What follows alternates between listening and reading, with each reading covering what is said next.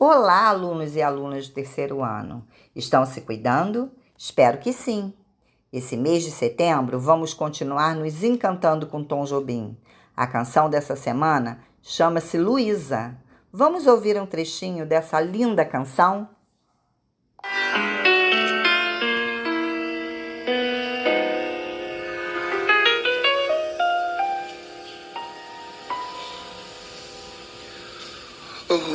Rua, espada nua, boia no céu imense, amarela, tão redonda a lua, como flutua, vem navegando o azul do firmamento e no silêncio lento, um trovador cheio de estrelas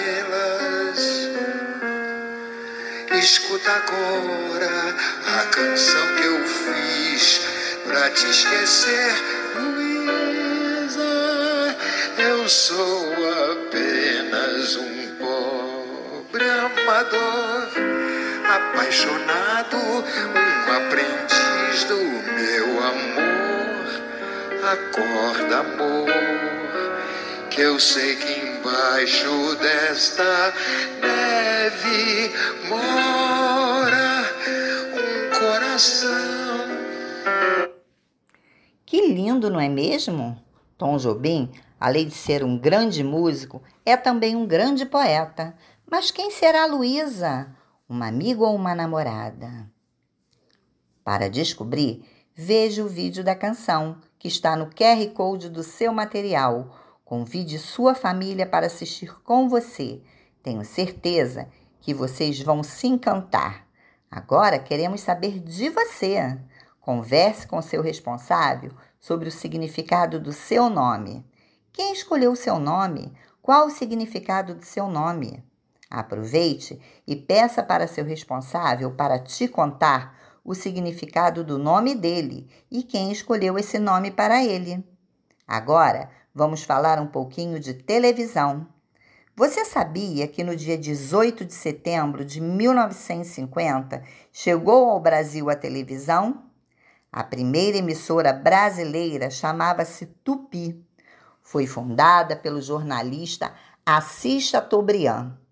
No início, era transmitida somente em São Paulo, porém, no ano seguinte, seria inaugurada a emissora no Rio de Janeiro.